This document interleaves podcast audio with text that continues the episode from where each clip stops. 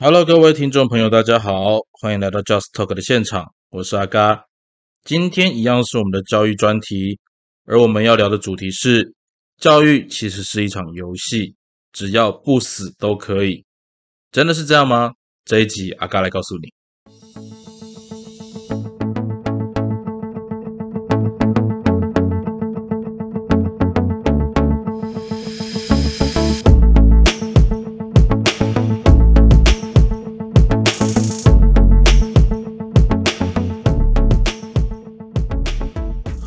那我们在前面几集聊了很多关于教育现场的一些问题哦，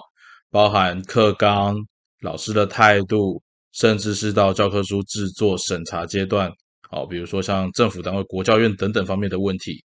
其实阿高在聊这些内容当中，我最主要希望的一件事情就是，我们可以开始关注教育现场的一些变化，而让教育现场这个看似封闭的环境底下，我们能够有更多的资源。更多的角度一起来醒思我们这些习以为常，或者是早已经习惯的一些学习风气。因为毕竟教育这件事情，呃，有一句比较八股的话来说，可是我觉得它很实际，就是毕竟教育是百年大计。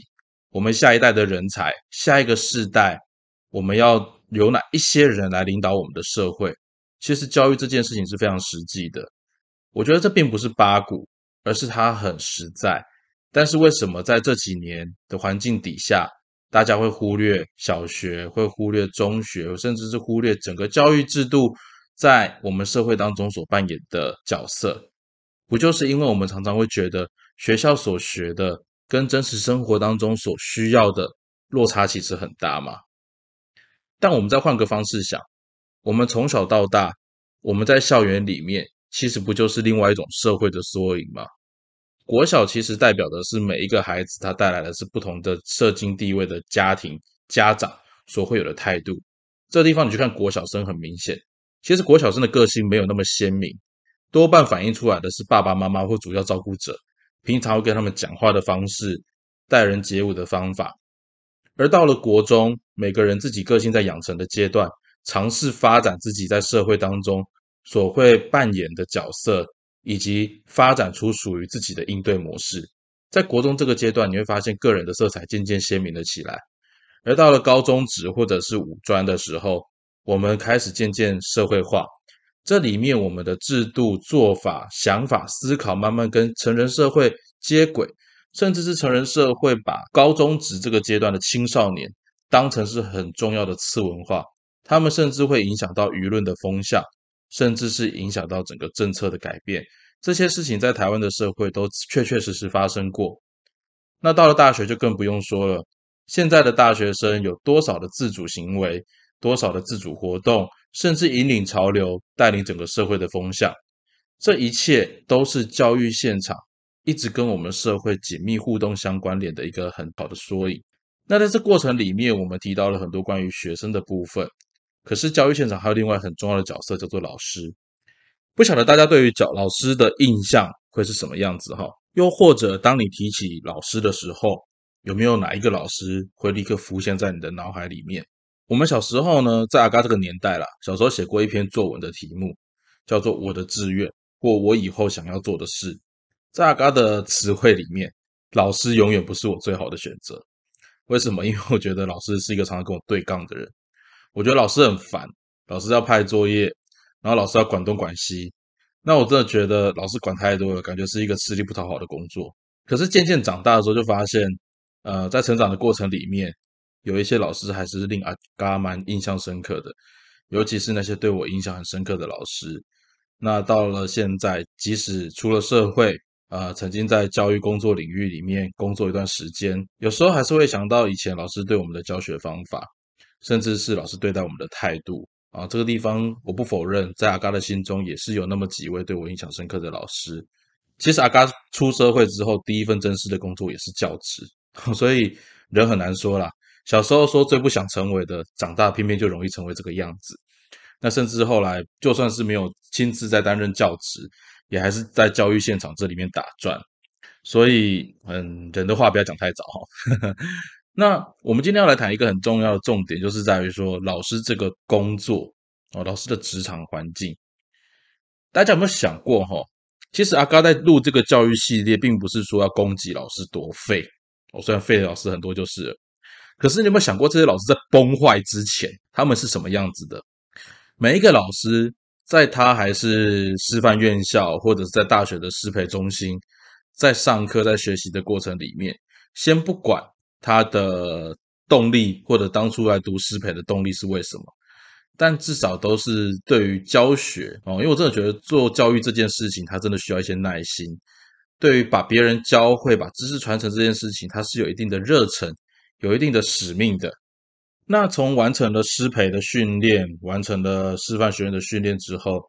开始出来考教检、拿教师证，然后再一路拼啊，在众人的拼搏当中去通过教师甄试，然后拿到一份稳定的教职。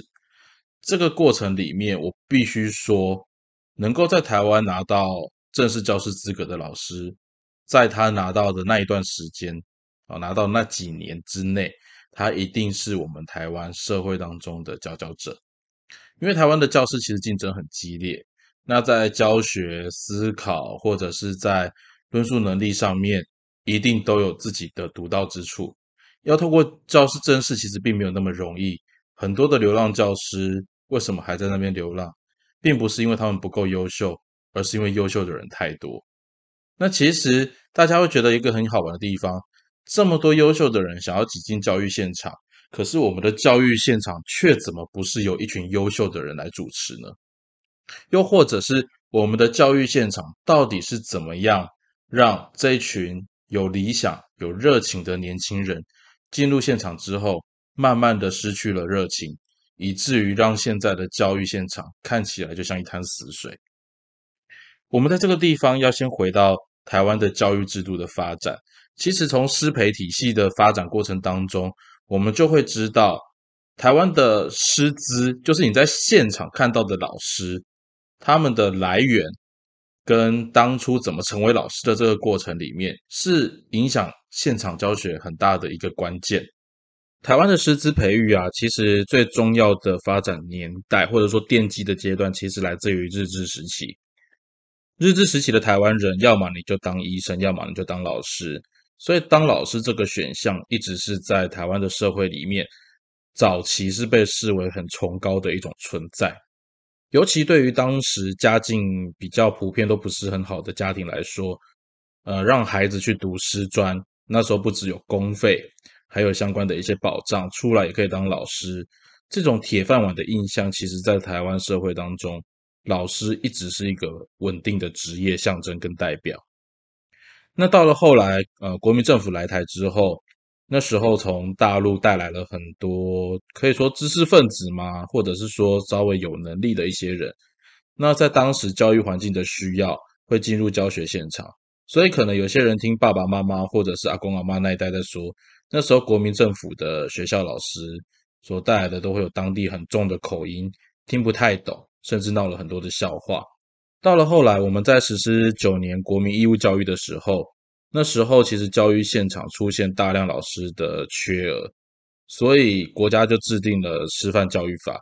那那时候的师范教育法就是主要告诉大家，呃，我们会成立几所师大，然后师院跟师专来培养老师。那那时候其实公费生就还是有这样子一个名额在，不过到了后来哈，比较明显的就是，呃，老师越来越多，可是专业不见得能够跟得上，加上那个时候当时的时代背景，大家有没有印象？在民国大概七八十年代，那时候其实整个经济起飞，有能力或者是呃有发展的人，他不见得会选择老师当他的职业。所以那个时候的老师比较像是没有特别发展，或者是想要求一份稳定温饱的工作的人会来当老师。那时候的老师并不是像现在是透过那个教师甄试竞争这么激烈而来的。我们再看看教育现场，其实这地方跟军队很像啦。好，早期的军队也是因为你可能考不上学校，能去当兵嘛。那现在的军校是超难考的。那师专其实跟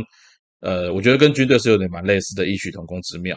那 But anyway，反正后来呢，在一九九四年之后啦，那时候搞了一个师资培育法，然后到了两千零五年之后，这个师资培育法呢又进一步的提升，变成教育政策建议书。然后希望提高那个师资的专业化跟优质化。只是那个时候大家就知道一件事情啊，那时候很多原本早期的师资培育只能来自于师专或者师范大学，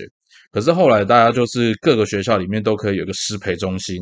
那师培中心，他是希望说可以多元化，然后建立师资专业，甚至还把老师的学历可以拉到硕士层级。所以，其实，在教育现场，你有硕士学历的老师是有额外的加级的哈。那关于整个师资培育政策，它其实有很多的细节。那阿嘎在这一集里面，我们不会去多谈这一块。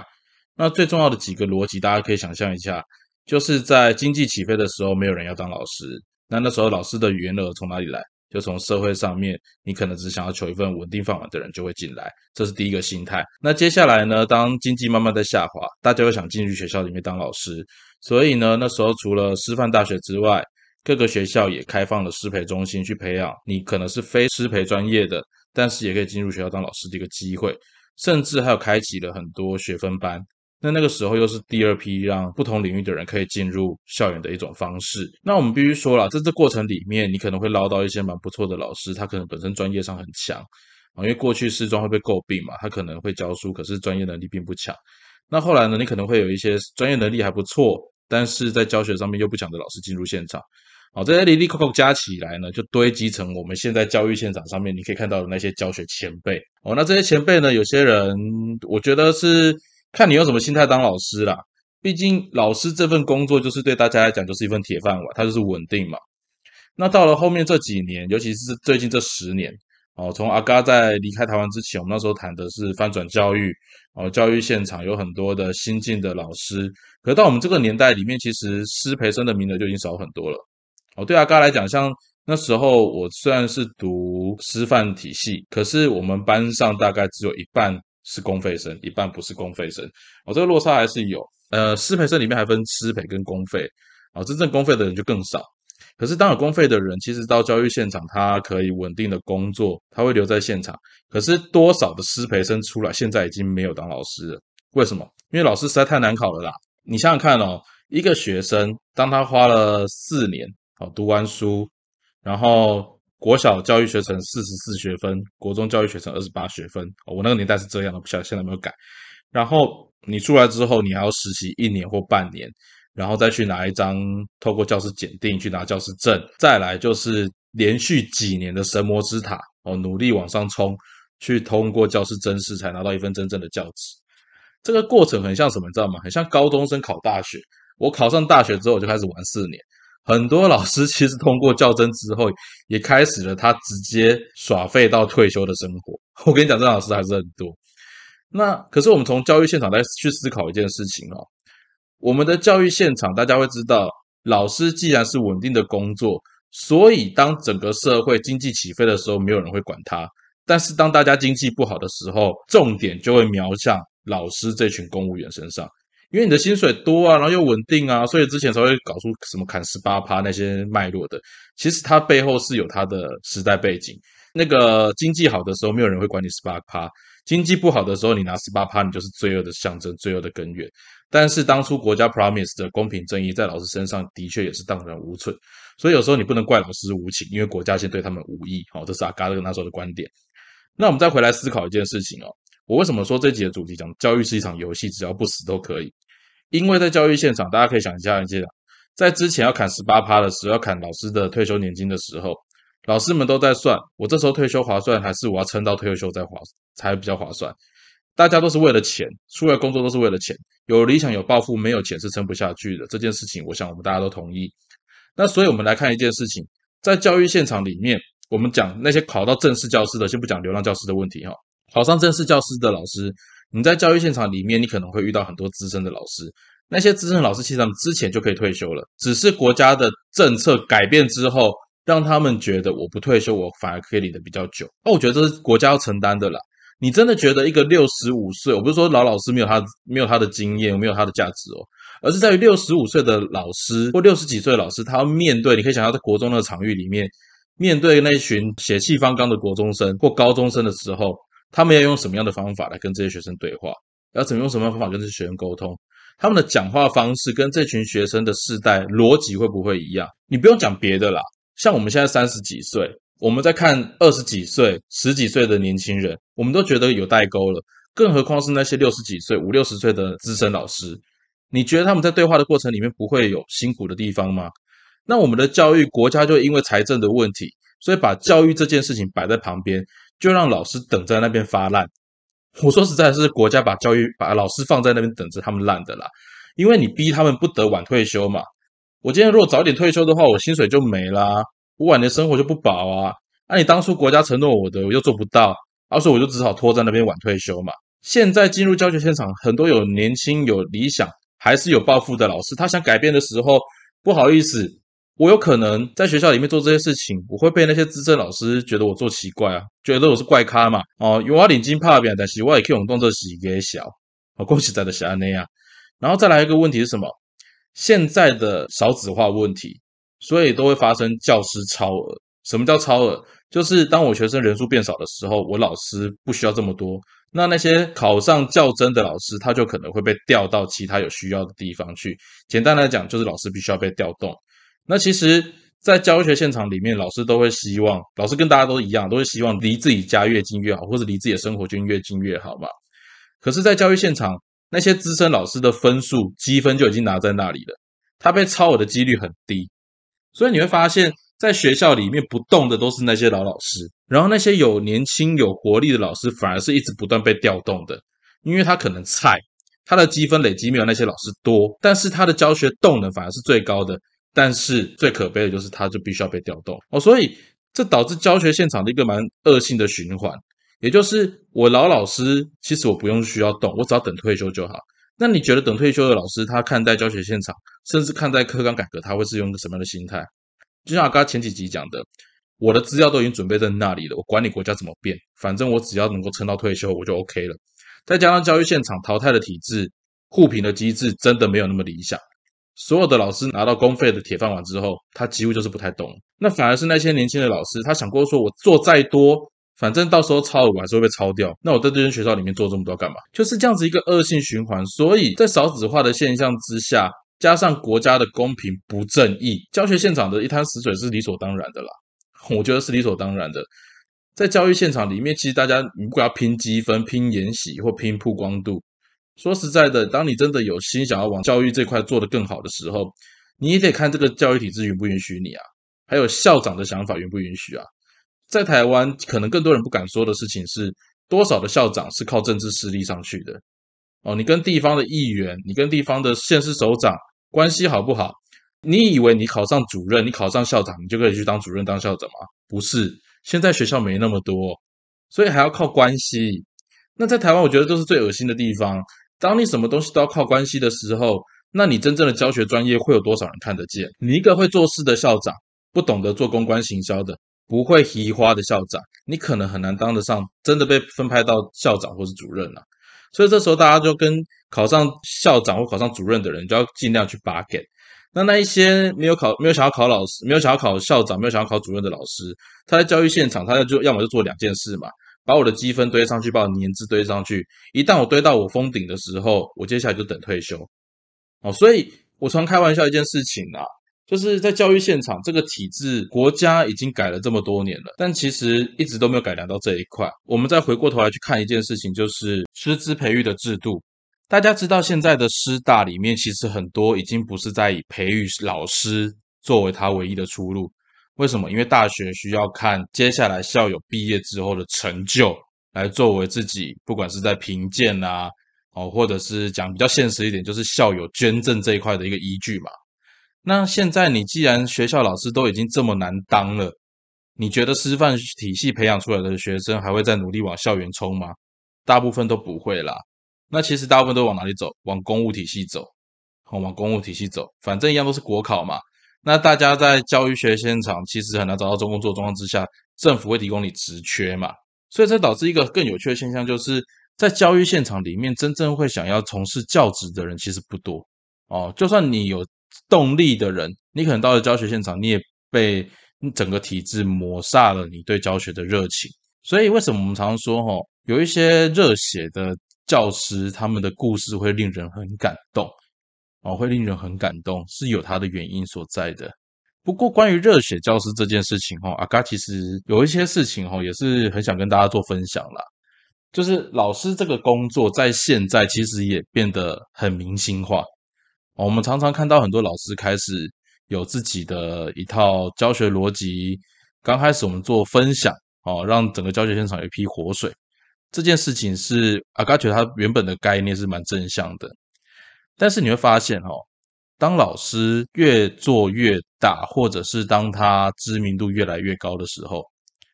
能够把握初心的老师其实真的还没几个。我不晓得这是不是跟我们前面所讲的教学环境的改变有关啊？因为毕竟教学环境对老师来讲也是非常的不友善。那加上你是年轻老师，或是你有想法的老师，你可能会想要在教学现场做一些突破。那在体制内，你可能会面临到前辈上面的打压，那你就往外发展。那加上现在的年代里面，自媒体其实很发达，所以每个老师可以往外拓展或分享自己的想法、自己的教学观念。我觉得这在教育现场是一个活水的概念，还蛮不错的。甚至会有共备的社群或社团。但是我们不否认一件事哈，就是当老师成名之后，他有花多少时间持续在自己的教学专业上面？这个地方我打一个问号。毕竟阿嘎在教育出版业啊，或者不管在教育学生啊、教育出版业，我都待过一段时间。我有看过那些很厉害的老师，那他的确在他那个年代的时候，他是一个热血教师，他甚至是很有理想、很有想法的一个老师。但是当他拥有社会资源之后，我觉得这就是考验人性最根本的一个问题。你可能在现在电视节目或者粉丝粉丝页上面，你会看到很多老师在讲自己的故事，或者分享他对社会事件的分析看法。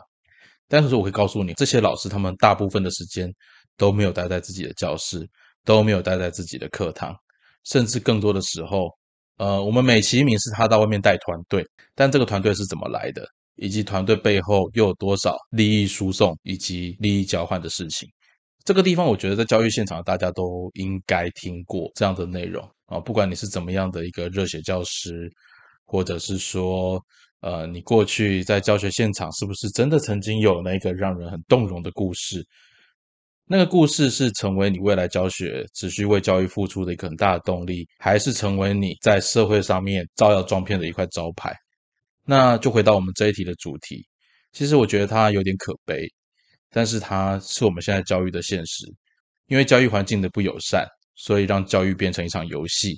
每个人都在这场游戏里面找风钻，老的人想办法在这里面待到退休，年轻的人在这里面找不到动力，或者是往外发展，努力寻求建构自己品牌的机会。那建立自己品牌，能够让所有的老师专心在教育这件事情上的机会又很少，因为毕竟有学校有很多的评鉴，很多的呃需要做的表单。那这个过程里面，老师只好选择我花更少的时间来处理教学专业。而花更多的时间学习，让自己放松，或者是找有成就的事情。所以有时候你会在学校里面哦，有时候阿刚会觉得蛮好笑的，就是走进学校里面，下午一二节课，我还看到老师趴在那边睡觉，甚至早上十一点多，老师已经吃完饭，在那边划手机了，都有。那我觉得教学现场它其实最可怜的一件事情，就是